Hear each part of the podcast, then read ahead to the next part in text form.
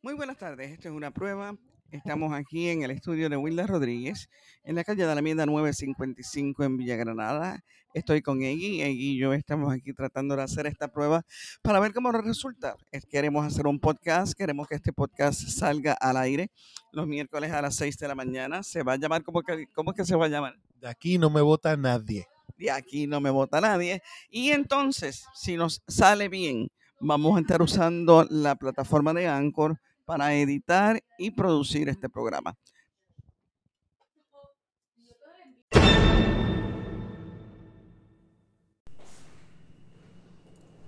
Soy Wilda Rodríguez y esto es una prueba. Esta semana ustedes saben que renuncié a mi espacio de análisis noticioso en el programa La Movida de la Mega TV porque no quería ceder en mi participación activa y consistente contra Anturio Santa Rosa y eso ustedes saben que ha sido así.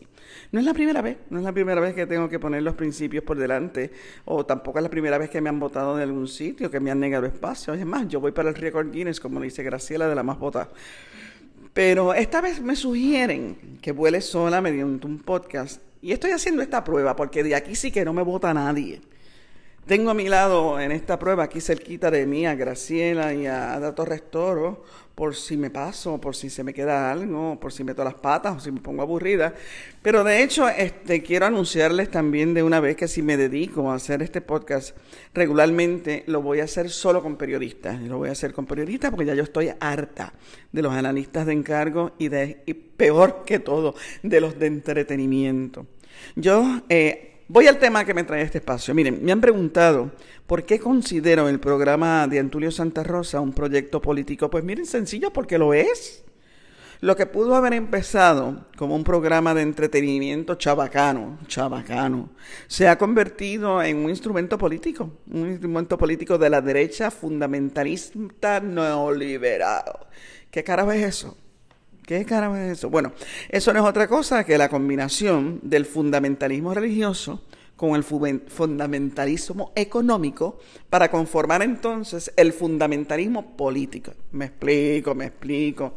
Fundamentalismo es ceñirse a las prácticas y doctrinas esenciales de algo.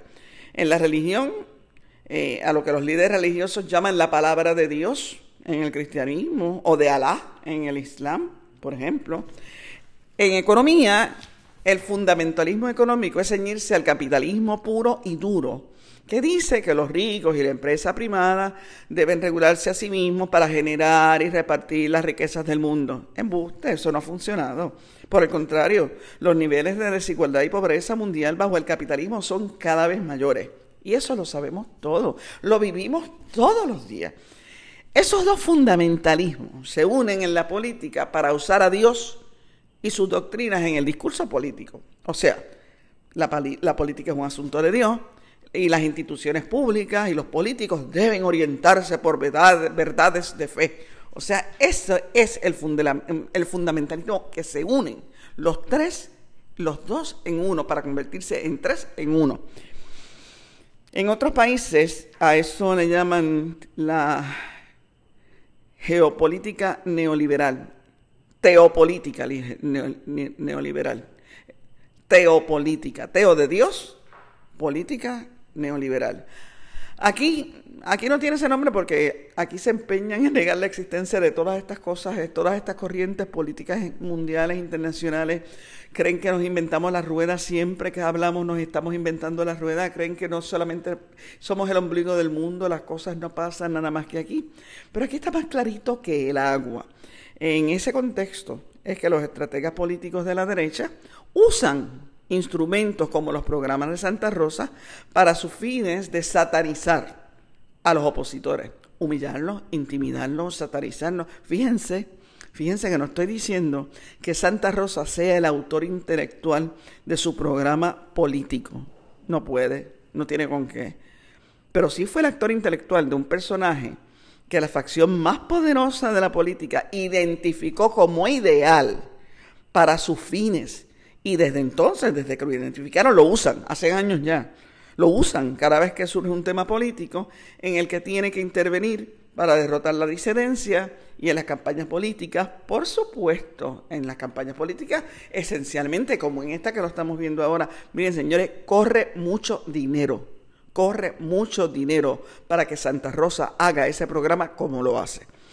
Esa es la explicación de por qué y cómo puede ser considerado el programa, el programa de Santa Rosa como un proyecto político. Está claro, chicas, está claro, Ada, está claro, Graciela, estamos bien. Digo, no me estoy pasando, no, he dicho nada que no sea verdad. Bueno,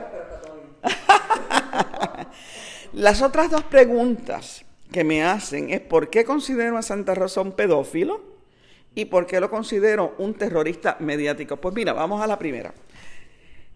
Yo no sé si Antonio Santa Rosa es un pedófilo diagnosticado, yo no lo sé, no lo sé. Y no sé en qué categoría cae también su rechazo a la paternidad, que también la conocemos, pero ciertamente muestra hace tiempo manifestaciones de una cosa que se llama parafilia. Para diagnosticarlo como pedófilo tendría yo que ser un profesional en conducta humana, yo no lo soy. Pero para identificar los síntomas de la parafilia, yo no necesito estudios especializados, para nada.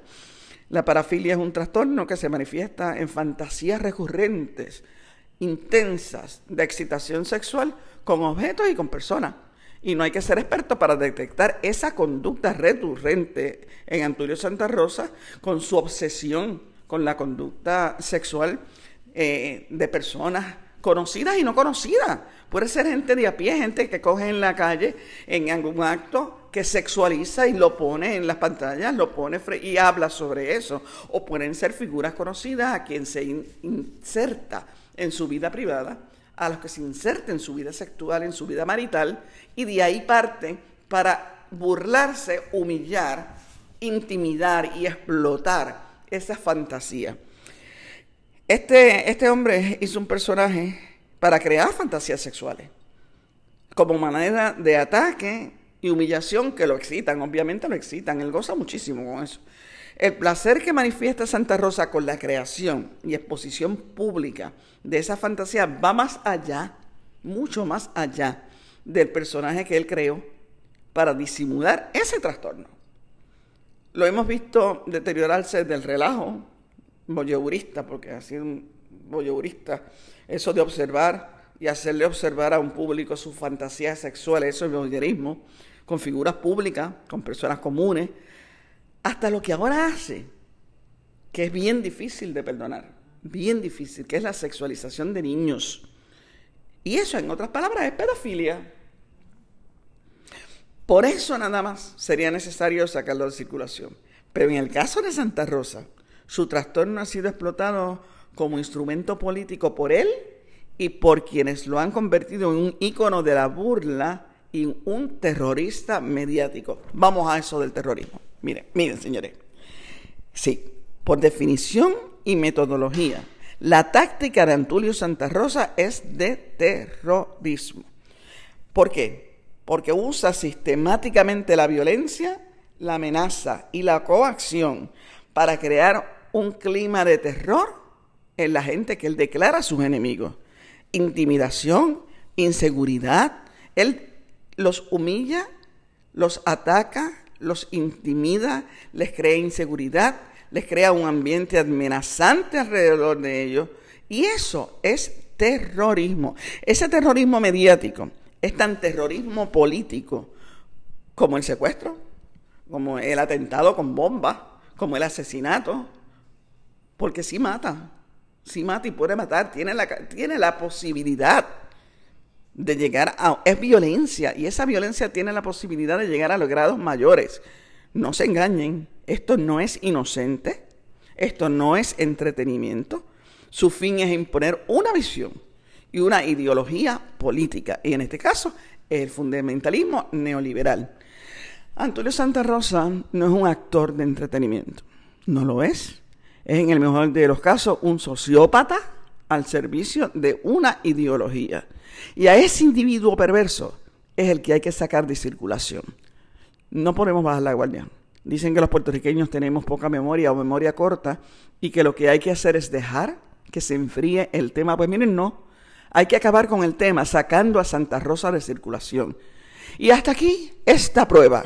Oye, nos vemos el miércoles a las 6 de la mañana, cuando en adelante estaremos llevando a ustedes este podcast de Wilda Rodríguez. De aquí no me vota nadie.